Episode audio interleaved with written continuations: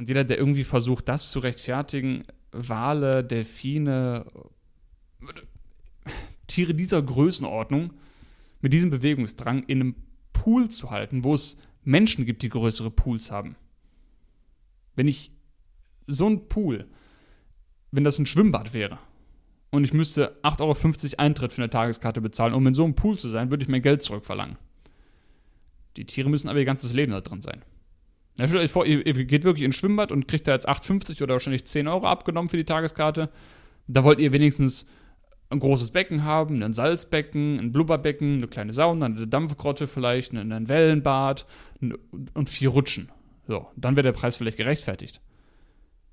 Aber für die Tiere ist das nur ein Becken, nur ein Pool, nix. Nix weiter. Selbst wir Menschen würden uns dazu Tode langweilen. Das ist noch nicht mal unser natürlicher, in Anführungszeichen, Lebensraum. Wie, wie, wie öde muss das denn für so ein großes Meeressäugetier sein, in so einem dreckskleinen Becken? Mir würde nach vier Stunden da langweilig werden. Geschweige denn mein ganzes Leben. Wenn das mein Lebensraum ist. Also da muss man mal drüber nachdenken, dass Schwimmbäder größer sind als diese Delfinarien.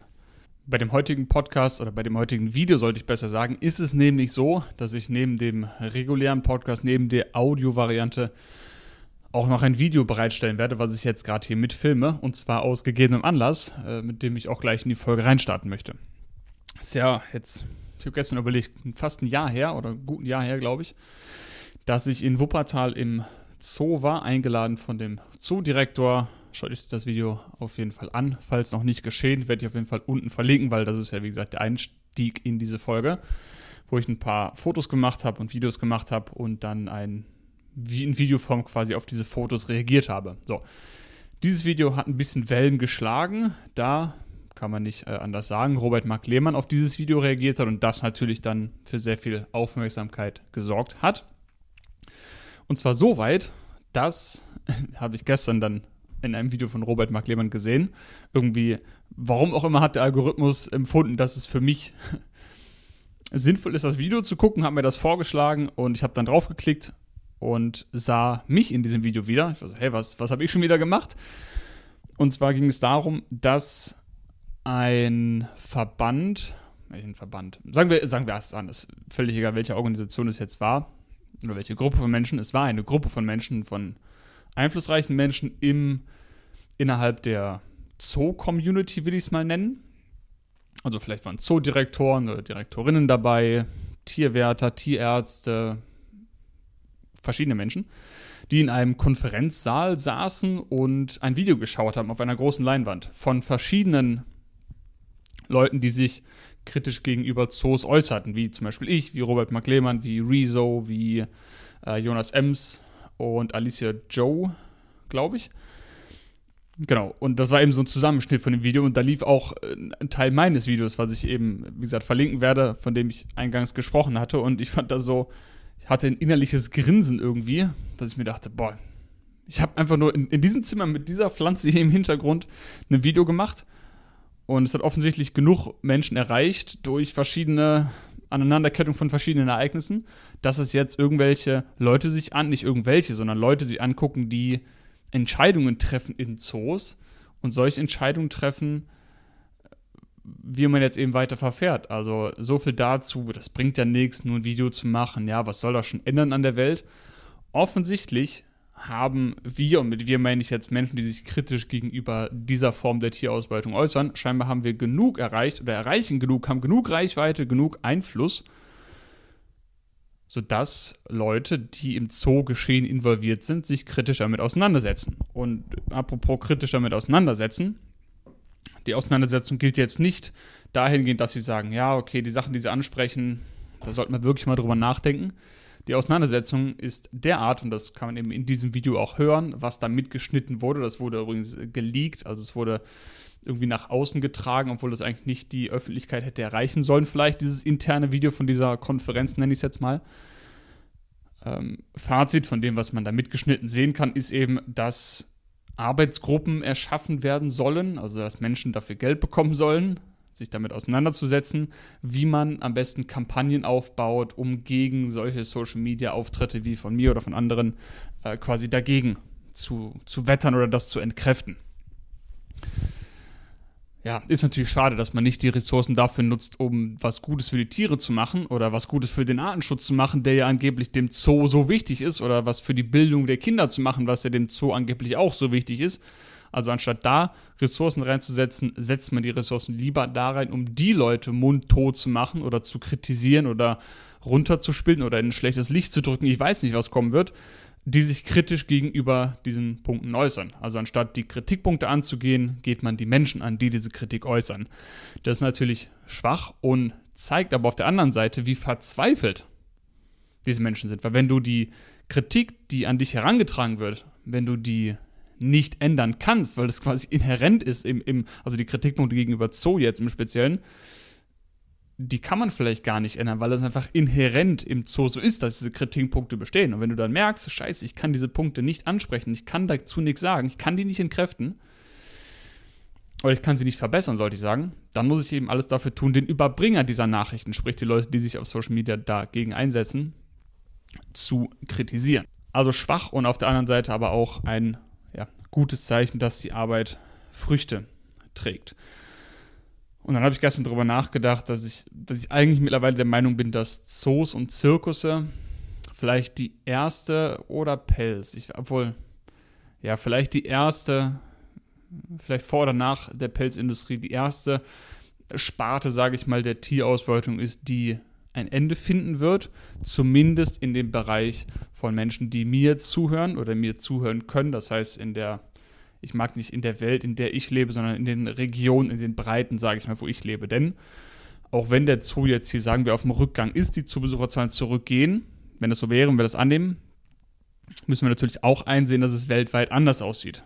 Da ist vor allem in asiatischen Ländern, äh, von dem, was ich höre oder mitbekommen habe, der Zoo-Boom erst auf dem aufsteigenden Ast ist. Das heißt, das, was wir vielleicht vor 20, 30 Jahren hier hatten, jetzt erst nach oben geht. Das ist ähnlich wie in anderen Ländern mit dem Fleischkonsum. Selbst wenn man jetzt sagt, okay, in Deutschland geht es zurück oder in unseren Breiten geht es zurück, dann gibt es jetzt eben andere Länder, große, große Länder mit vielen, vielen Menschen, wie Indien zum Beispiel, die jetzt im Zuge der Technologisierung, Digitalisierung, Globalisierung, wie auch immer, jetzt an einem Lebensstand oder einen Lebensstandard erreichen, den wir hier in, in Europa vielleicht vor 30, 40 Jahren erreicht haben. Und jetzt wollen die dasselbe Leben haben, was wir damals auch hatten. Sprich, jedes Jahr zwei, dreimal Urlaub fliegen. Gut, hat mit Fleisch nichts zu tun, aber hat andere Konsequenzen und wollen auch gerne dann wahrscheinlich jeden Tag Fleisch essen und, und so weiter und so fort. Hm, deshalb, da habe ich natürlich keinen Einfluss drauf. Also, vielleicht wird mein Video auch da übersetzt und da gezeigt, keine Ahnung. Nee, aber es, es geht ja auch gar nicht darum zu sagen, ja, die ganze Welt ist sowieso scheiße, weil was können wir schon ändern, wenn es in Indien und China doppelt so schlimm ist? Ist ja irrelevant. Trotzdem kann ich mich ja hier dafür einsetzen, dass die Zoos geschlossen werden ähm, die hier eben liegen. Also zum anfänglichen Satz zurückzukommen, wollte ich damit sagen, dass in der Region, sage ich mal, in der wir leben jetzt, Deutschland, Österreich, Schweiz, also Europa als Ganzes, sagen wir die in Anführungszeichen westliche Welt, dass wir hier, denke ich mal, die erste Sparte der Tierausbeutung, die sich schließen wird, ist wahrscheinlich in meinen Augen aktuell die Zoo, Zirkus oder Pelzbranche. Von der Reihenfolge bin ich mir dann nicht ganz sicher.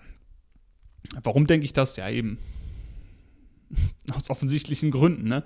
Weil es offensichtlich mit diesem Video, was ich jetzt anfangs gesagt habe, sich diese Zoo-Menschen, nenne ich sie jetzt mal, auch damit auseinandersetzen und denen auch bewusst ist, dass man irgendwas machen muss. Und wenn es denen so gut gehen würde und der Zoo so auf dem aufsteigenden Ast wäre, dann müssten die sich ja nicht damit auseinandersetzen, dass ein paar Influencer ein paar negative Videos zum Zoo machen. Aber das ist ja scheinbar nicht äh, der Fall, was mich dann darauf schließen lässt, dass es auf dem absteigenden Ast sich befindet. Wobei ich den Zirkus tatsächlich noch schlimmer finde. Ich kann natürlich nicht sagen, wie schlimm es für die Tiere ist, weil ich nicht in deren Haut stecke, beziehungsweise dass es schlimm ist, ist keine Frage. Aber ob es jetzt schlimmer ist, ein gefangener Elefant im Zoo zu sein oder im Zirkus, das kann ich nicht sagen. Ich, beides ist schlimm und beides gehört sich nicht und beides sollte abgeschafft werden. So viel ist mal klar. Das ist wie die Frage Pest oder Cholera. Ne? Also beides sollte im in meiner idealen Welt nicht existieren. Aber für mich, wenn ich Bilder aus dem Zirkus sehe, finde ich es noch schlimmer. Einfach die, die Art, wie mit den Tieren umgegangen wird, die Erniedrigung ist aus meinen Augen noch erbärmlicher. Also ich habe dann so Szenen im Kopf, Videos, Bilder im Kopf von Elefanten, wie die mit so einem mit so einer wirklich erbärmlichen Kleidung, Kleidungsstücken angezogen sind, irgendein Hütchen auf dem Kopf haben und sich alle am Schwanz anfassen mit dem Rüssel und durch die Manege geführt werden oder so ein Kunststück machen müssen, mit dem Kopf auf dem Boden irgendwie so einen halben Kopfstand machen müssen oder irgendwie auf die Hinterfüße stellen müssen. Solche äh, großen, schweren, intelligenten Tiere, nicht, dass das was mit der Intelligenz zu tun hat, ob ein Tier äh, gequält oder ausgebeutet werden sollte oder nicht, sondern es geht nur darum, kann es leiden. Dieses Tier, und das können Elefanten auf jeden Fall. Was es bei Elefanten natürlich noch dramatischer macht, ist, dass man weiß, wie intelligent diese Tiere sind und was sie alles spüren können und wie sie kommunizieren können über große Weiten, welche Strecken sie zurücklegen, welche Rituale sie haben, dass sie ähm, ja, Begräbnisse veranstalten, also nicht jetzt die Überreste von deren Mitgliedern der Herde vergraben mit einer Schaufel, sondern dass sie die an einem Ort ja bestatten. Also nicht beerdigen, sondern bestatten und da auch eben diverse Rituale durchführen und trauern können. Familienzusammenhalt, äh, zusammen, wie sagt man, den Familienzusammenhalt pflegen. Also sehr, sehr soziale Tiere, die auch sich an vieles erinnern können. Und wenn man das über ein Tier weiß, wie gesagt, selbst wenn man das nicht wissen würde, wäre es falsch, diese Tiere so zu behandeln, weil das sind offensichtlich keine Roboter, die nichts fühlen. Aber eben die Tatsache, dass man das weiß, macht es noch schlimmer, finde ich. Und dann kann man sich noch mehr in diese Tiere reinversetzen wie die dann da eben durch diese Manege geführt werden und dann einen Kopfstand machen müssen. Wie gesagt, in einem Zirkuszelt in irgendeiner Großstadt und dann fahren sie am nächsten Wochenende in eine andere Großstadt, machen den gleichen Scheiß nochmal. Und das, das Beispiel war jetzt nur auf Elefanten bezogen. Das gleiche gilt für, für große Raubkatzen, Nas. Ich kann mich selber erinnern, als Kind im Zirkus gewesen zu sein. Ich weiß nicht, wie alt war, ein Grundschulalter vielleicht. Äh, wo Nashorn noch hinter dem Zirkuszelt war, was man danach bestaunen konnte, in so wirklich ganz kleinen Gehege drin. Ein Nashorn in Remscheid am Schützenplatz. Das habe ich damals schon gesehen und dachte mir, als Kind, wenn ich mich versucht zu erinnern, dachte ich mir schon so, ist natürlich cool als Kind das zu sehen. Man hinterfragt vielleicht nicht so viel oder ich habe nicht viel hinterfragt, aber irgendwas ist mir damals schon, glaube ich, aufgestoßen, so, hm, auch wenn es irgendwie jetzt cool ist, aber es ist irgendwie falsch. Irgendwas stimmt hier nicht. Und dann eben die Giraffen auch da zu sehen und sowas. Also das sollte wirklich nicht mehr so sein. Und ich finde es erschreckend, dass es überhaupt erlaubt ist, Wildtiere im Zirkus zu halten oder die dazu zu zwingen, irgendwelche Kunststücke aufzuführen. Wenn, denn eins ist ja klar, die machen das ja nicht freiwillig. Die machen das, weil sie dazu gezwungen werden, beziehungsweise ja wahrscheinlich durch Futtergabe oder eben nicht Futtergabe dazu ja gezwungen werden, diese Kunststücke aufzuführen, damit sie eben danach eine Belohnung bekommen, was ich absolut daneben äh, finde ich meine, worüber sprechen wir? Letztendlich ist es ja nur eine Belustigung der Menschheit. Es ist nur, damit jemand eine Stunde Belustigung hat oder zwei Stunden oder 90 Minuten, wo ich auch genauso gut ins Kino gehen kann.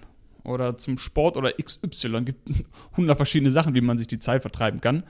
Aber da muss man nicht solche Sachen unterstützen.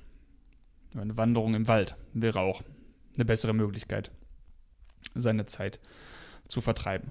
Und ich denke auch, dass, wenn man auf der Straße eine Umfrage machen würde, gäbe es mehr Menschen, die dieses Szenario, was ich eben skizziert hatte, im Zirkus schlimmer finden als das, was im Zoo passiert. Wie gesagt, nur meine Wahrnehmung, nur mein, mein Bauchgefühl. So ganz kann man es dann aber nicht trennen, Zoo und Zirkus, weil ja es am Ende nur darum geht, in meinen Augen, die Leute zu belustigen und Geld auf dem Rücken der Tiere zu verdienen. Natürlich versucht man dann das ein bisschen schön zu reden. Im Fall des Zoos sagt man dann, ja, wir machen Artenschutz oder wir machen Bildung. Wie gesagt, habe ich in einem anderen Video alles erläutert oder in meinen Augen widerlegt. Ähm, der Zirkus ist natürlich noch mehr so ein, da kann man nicht sagen, man macht Artenschutz oder Bildung. Wobei wahrscheinlich auch da die Zirkusbefürwortenden Menschen sagen, ja, es ist äh, trotzdem eine Begegnungsstätte zwischen Mensch und Tier und trotzdem wichtig für die Kinder. Und Unterhaltung und den Tieren geht's gut und die machen diese Kunststücke gerne, die freuen sich total und wir kümmern uns so super um die Tiere. Das sind dann wahrscheinlich die Pro-Argumente. Was natürlich überhaupt keine Rechtfertigung ist, so mit den Tieren umzugehen oder die so zu halten. Aber ganz klar, äh, ganz kann man es nicht trennen, diese beiden Felder, weil es natürlich auch Überschneidungen gibt. Es gab im Wuppertaler Zoo, ist natürlich jetzt schon glaub, einige Jahre her, müsst ihr mal danach googeln, äh, dass man auf Elefanten reiten konnte und sowas oder für Fotos in diversen Zoos posieren kann und das natürlich auch am Ende nur der Unterhaltung dient und keinem Artenschutz oder keiner Bildung. Und auch im Delfinarium in Duisburg ist es ja so, dass immer noch Delfine dort gehalten werden, also große Meeressäugetiere, wie auch in Nürnberg. Das sind, glaube ich, die einzigen beiden Städten, wo noch äh, große Meeressäugetiere, also Delfine, gehalten werden.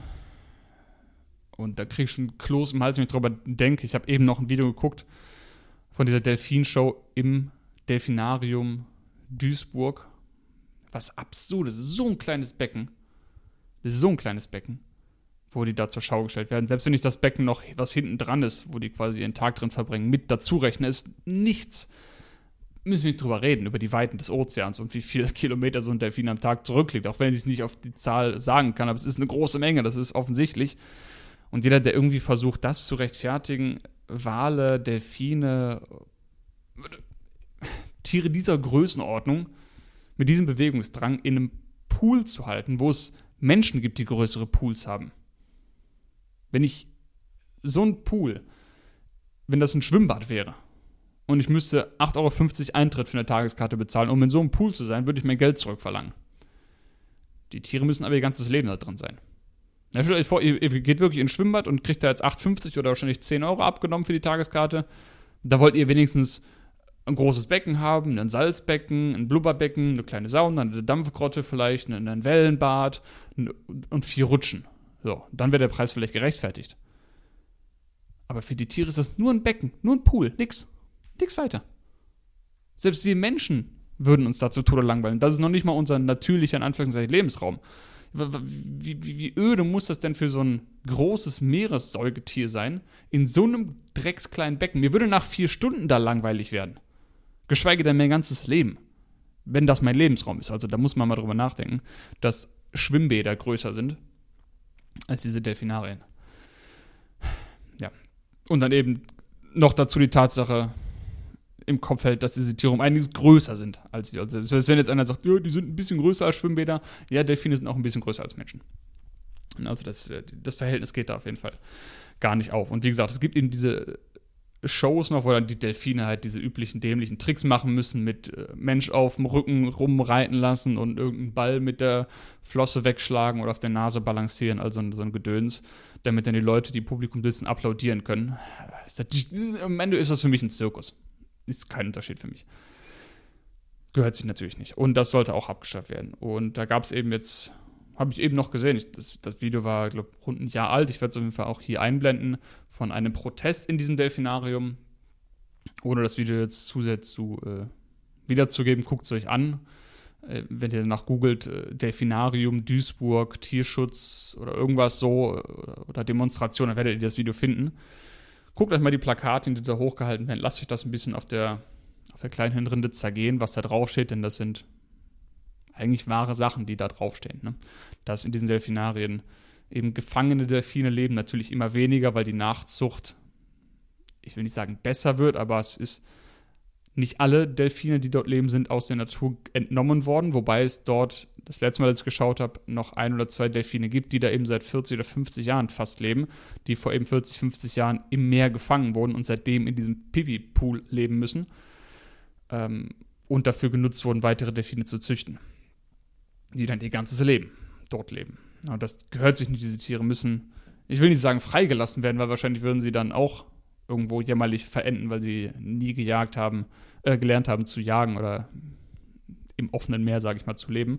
Aber trotzdem muss man einen Weg finden, vielleicht in geschützten Buchten oder ähnliches, äh, diese Tiere eben entsprechend noch pflegen zu können oder denen halbwegs gutes Leben zu geben. Und auf jeden Fall, was wichtiger ist, aufhören, diese Tiere nachzuzüchten oder erst gar neue einzufangen. Also das geht gar nicht. Und dann überleiten zum nächsten Punkt verlassen jetzt so langsam das, das Zoo- und Zirkusthema. Wenn es doch falsch ist, aus purem Genuss, also wo wir wahrscheinlich die meisten auf der Straße und jetzt von Leuten, die Zukunft zustimmen würden, aus purem Genuss, aus purer Belustigung, was ja Genuss letztendlich ist, einen Elefant durch die Manege zu führen oder einen Delfin durch ein Becken zu treiben, um sich da eben zu belustigen, dann ist es doch genauso falsch, ein Schwein in eine Gaskammer zu stecken, nur um eine Bratwurst zu essen. Und ich weiß, jetzt gibt es einige Menschen, die sagen, nein, Wildtiere ist ein anderes Thema als sogenannte Nutztiere. Es mag vielleicht sein, dass man das aus einer Sicht so sehen kann, weil vielleicht Wildtiere, wenn man das Wort jetzt so nutzen möchte, eine gewisse Rolle erfüllen in dem Ökosystem, in dem sie leben und dann in dem Sinne quasi wichtiger für das Ökosystem sind als jetzt ein Schwein, was in einer Mastanlage gezüchtet wurde. Das mag sein, ändert aber nichts an der Tatsache, dass es ethisch gesehen für mich das gleiche ist. Denn ein Schwein leidet genauso wie ein Delfin. Und das Leben eines Delfins ist für den Delfin genauso wertvoll wie das Leben eines Schweines für das Schwein, genauso wertvoll wie dein Leben dir ist. So, so sehe ich das. Äh, deshalb mache ich da auch keinen großen Unterschied ethisch gesehen, ob es jetzt ein Schwein ist, das gequält wird, oder ein Delfin oder ein Orca oder ein Elefant.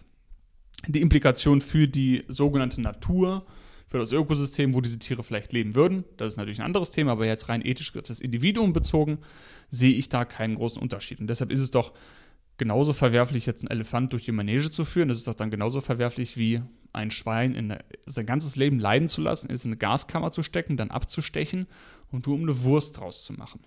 Und ich übertreibe jetzt hier nicht, das sind einfach Fakten, die so jeden Tag ablaufen. Es ist am Ende einfach nur der pure Genuss. Nur weil ich jetzt eine Bratwurst vor dem Baumarkt essen will. Oder weil ich mir jetzt eine Scheibe Schinken auf mein Brot legen will. Und mir kann ja auch niemand erzählen, dass man das isst, weil man gesund sein will. Ein anderer Punkt, den ich jetzt gar nicht groß elaborieren möchte, wenn mir jetzt jemand sagt, ich esse, weiß nicht, pro Woche 200 Gramm Fleisch, das Zahl denke ich mir jetzt aus, um bestimmte Nährstoffe abzudecken, weil ich keine Lust habe, ein Supplement zu nehmen. Dann würde ich immer noch sagen, ethisch gesehen ist es trotzdem nicht okay, weil wenn ich die Wahl habe, jemanden zu töten oder die Nährstoffe aus dem Supplement zu bekommen und niemand dafür zu töten, ist deutlich die ethischere Variante, die Supplements zu nehmen. Aber wenn diese Person sich jetzt damit auseinandergesetzt hat und hat gesagt, okay, ich esse genau 198 Gramm, um genau meinen Nährstoffbedarf zu decken und kein Gramm mehr, ist das die eine Diskussion, die ich, wie gesagt, führen würde, weil ich denke, dass Supplements der ethischere Weg sind in diesem skizzierten Szenario. Aber das ist ja nochmal, finde ich, auf einem anderen Blatt. Für das Tier ist letztendlich das gleiche, aber trotzdem ist es ein anderes Blatt, finde ich. Wenn man jetzt sagt, ich, ich esse einfach eine Bratwurst vorm Baumarkt, weil ich gerade fünf Minuten nichts zu tun habe. Oder eine, Brathähnchen da vor, vor irgendeinem Supermarkt. Das, das, oder ne, diese Produkt oder Leberwurst auf einer weißen Brot, auf einer Semmel. Das isst ja niemand, um gesund zu sein. Da kann ja niemand erzählen, ja, ich kaufe das, um meinen Nährstoffbedarf zu decken. Und ist das dann mit weißem Brot und, und Ketchup oder so. Das ist doch Nonsens. Das isst man doch nur, weil es schmeckt, weil es bequem ist, oder weil man vielleicht die Geselligkeit in der Runde, wo man es isst, mag. Das sind für mich alle Punkte, die auf demselben Level schwingen wie ich gucke mir einen Elefant an, wie der durch eine Manege geführt wird, weil ich einfach Lust drauf habe. Oder ich ziehe einen Pelzmantel an, weil ich Lust drauf habe. Oder ich gehe ins Delfinarium, weil ich die Tiere gerne angucke. Fertig. Das ist für mich dasselbe Level wie ich esse einfach einen Cheeseburger, weil ich Bock drauf habe. Wenn man jetzt das Argument aufführen möchte, ich muss das essen, weil ich brauche diese Nährstoffe und ich kann mir Supplements nicht leisten oder ich will die nicht oder was auch immer, andere Debatte. Aber dieses aus purem Genuss, ohne jegliche Notwendigkeit, dieses Leid zu unterstützen, ist für mich alles eine Stufe. Zoo, Zirkus, Cheeseburger essen. Sehe ich keinen großen Unterschied. So, das waren die Punkte, die ich ansprechen wollte. Und ein letzter Punkt, der mir auch noch wichtig ist, hat jetzt wieder mit den beiden Sachen, die ich vorher gesagt habe, nicht so viel, vielleicht minimal zu tun habe ich den letzten Tagen festgestellt, letzten Wochen, auch durch ein, zwei äh, E-Mails, die ich mit Leuten hatte, die mir geschickt wurden. Ich könnte mich, wie gesagt, immer per E-Mail erreichen. Social Media habe ich ja so weit runtergeschraubt, dass ich kein Instagram und kein TikTok mehr benutze. Aber in der Videobeschreibung ist immer ein Link drin, wo ihr mir eine E-Mail schreiben könnt. Wenn Sie die Mühe machen, wenn mir eine E-Mail zu schreiben, kriegt ihr auch eine Antwort. Ähm, das heißt, man kann immer noch mit mir kommunizieren, auch wenn die Kommentare unter dem Video ausgeschaltet sind. Äh, und mir ist dann eben zu Ohren gekommen, ich habe es auch selber wahrgenommen, und es ist jetzt auch kein neues Phänomen, bin jetzt auch nicht der erste Mensch, der das feststellt, dass Menschen dazu tendieren, sich bestimmte Vorbilder zu setzen innerhalb einer bestimmten Bewegung und dann enttäuscht sind, wenn diese Vorbilder sich nicht mehr so verhalten, wie man es äh, gedacht hätte. Um jetzt den, den Ross und Reiter sozusagen zu benennen, ging es hier im Speziellen um Nico Rittenau, der sich wohl das Thema will ich jetzt gar nicht groß aufmachen, lohnt sich gar nicht in meinen Augen darüber groß zu sprechen, der sich wohl in einigen Videos kritischer zu einer rein pflanzlichen Ernährung geäußert hat, was einigen Leuten missfallen ist. Ob das jetzt gut oder schlecht ist, wie gesagt, will ich jetzt hier nicht äh, bewerten, geht nicht darum. Warum es mir geht, ist, dass man aufpassen muss, solche Leute, mit solche Leute meine ich Leute, die eine große Followerschaft haben, viel Reichweite haben auf Social Media, dass man die nicht zu sehr auf einen Thron hebt und verehrt. Denn die Gefahr besteht zum einen, äh, enttäuscht zu werden. Enttäuscht im Sinne von, wir sind ja auch alles nur Menschen, jeder macht mal einen Fehltritt. Und es ist natürlich, selbst wenn wir das jetzt als, als Fehltritt definieren, diese Aussagen von Nico Rittenau. Wie gesagt, will ich jetzt nicht auf die Goldwaage legen, was er gesagt hat, aber angenommen, wir definieren das als Fehltritt. Und ich hätte ihn jetzt als komplettes Vorbild genommen dann wäre meine Welt ja auch ein Stück zusammengebrochen, wo ich mir gedacht hätte, oh nee, der Nico, ich dachte, der ist äh, immer so und so und jetzt hat er sich geändert, jetzt hat er was anderes gesagt, ja, entwickelt sich ja auch weiter, ne? so wie ich auch. Und diese Enttäuschung muss einfach gar nicht sein. Also man sollte sich damit, ich weiß nicht, ich rede glaube ich ein bisschen um heißen Brei rum. Ich will damit sagen, man sollte sich nicht zu sehr an bestimmten Figuren im Social Media Bereich festhalten, weil letztendlich sind es auch nur Menschen, die jederzeit mal einen Fehltritt machen können oder ihre Meinung ändern können. Das ist kein Grund, dass dann die eigene Welt zusammenfällt. Das heißt, man sollte nicht sein eigenes Handeln danach ausrichten, was andere sagen und blind nachplappern und alles, wie sage ich mal, jemand, anderen Leuten blind vertrauen oder diese Person eben als Anführer oder Charakter einer, einer ganzen, Bild einer ganzen Bewegung zu sehen man sollte durchaus in der Lage sein, dann selber Argumente zu formulieren für ein, oder gegen eine bestimmte Sache und nicht mal sagen, ja, aber XY, aber der Nico, aber der Robert Mark Lehmann hat doch gesagt, das und das. Und das als ein Argument nutzen. Es sollte immer selber überlegt sein und man sollte immer den eigenen Kopf anschalten und sich bemühen, das zu tun. Heißt nicht, dass man nicht Experten zitieren darf, das ist natürlich nicht äh, damit gemeint. Aber ich denke, zwischen den Zeilen, ich krieg's nicht ganz auf den Punkt gebracht, ist, glaube ich, klar, was ich, was ich meine. Genauso sollte man jetzt auch nicht sagen, ah, der Robert Mark Lehmann ist der Anführer, der sagt er ja auch selber nicht, ne? Will ich ihn nicht in den Mund legen. Finde ich auch gut, dass er das in dem letzten Video, was ich ansprach, also, das ich gesehen habe, ähm, wo er auch mehrfach nicht wörtlich, aber dem sinngemäß sagt, hier, macht eure eigene Recherche, strengt euren Kopf selber an, ne? Nicht alles hinterfragt nachplappern und so weiter. Und ich bin nicht derjenige, der keine Fehler macht, das, das sagt er ja nicht. Ne? Also, das sagt er, dass er auch Fehler macht und so weiter. Also, ich will ihm das nicht äh, jetzt in die, äh, sag mal, die Worte im Mund herumdrehen. Und ich weiß nicht mehr, wie ich den Satz angefangen habe, aber ich wollte damit sagen, selbst, genau, selbst wenn er jetzt sagt, äh, ich gehe jetzt doch wieder in den Zoo, keine Ahnung, dann ist das kein Grund für euch auch in den Zoo zu rennen. Dann habt ihr immer noch die Aufgabe in meinen Augen, kritisch zu denken und selber für euch zu hinterfragen. Hm, will ich in den Zoo gehen? Selbst wenn er jetzt sagt, ich gehe wieder in den Zoo, ich gehe in den Zirkus, das ist total super. Ne? Das ist für euch dann kein Grund, hinterher zu rennen. Also da wollte ich einfach nur nochmal ähm, das Thema ansprechen, wenn man gerade im Social Media Bereich dazu tendiert, bestimmte Leute zu vergöttern, ist vielleicht ein bisschen hoch das Wort, aber ihr wisst, was ich damit meine, zu vergöttern, nach oben zu heben, auf einen Thron zu setzen, alles nachzumachen, nachzuplappern und dann enttäuscht zu sein, wenn diese Person nicht mehr online äh, dasselbe sagt wie früher oder vielleicht andere Videos macht oder ganz von der Bildfläche verschwindet. Das ist dann kein Grund für euch. Selbst wenn so zum Beispiel Robert Mark verschwindet jetzt, macht keine Videos mehr, weil er keinen Bock mehr hat, weil sie nachvollziehen könnte dann wäre es immer noch eure Aufgabe, wie ich es zumindest sehe, weiterhin gegen den Zoo zu kämpfen oder weiterhin für Artenschutz zu sein. Und selbst wenn der Nico Rittenau jetzt auch von der Bildfläche verschwindet oder morgen wieder Fleisch isst, ist es immer noch eure Aufgabe, für Tierrechte zu sprechen und euch für eine pflanzliche Ernährung einzusetzen, wenn das euer Ziel ist, was ihr verfolgt. Wisst ihr? Also es sollte nicht danach definiert sein, was jetzt bestimmte Führer, Anführer einer bestimmten Bewegung sind, sondern was, was ihr denkt und weitergeben wollt. So, bevor ich jetzt noch mehr um heißen Brei rede, ich habe, glaube ich, alles gesagt, was ich sagen wollte. Ich danke euch fürs Zuhören und Zuschauen. Wir sehen uns in einem nächsten Video weiter. Danke für die Aufmerksamkeit. Bis zum nächsten Mal. Ciao.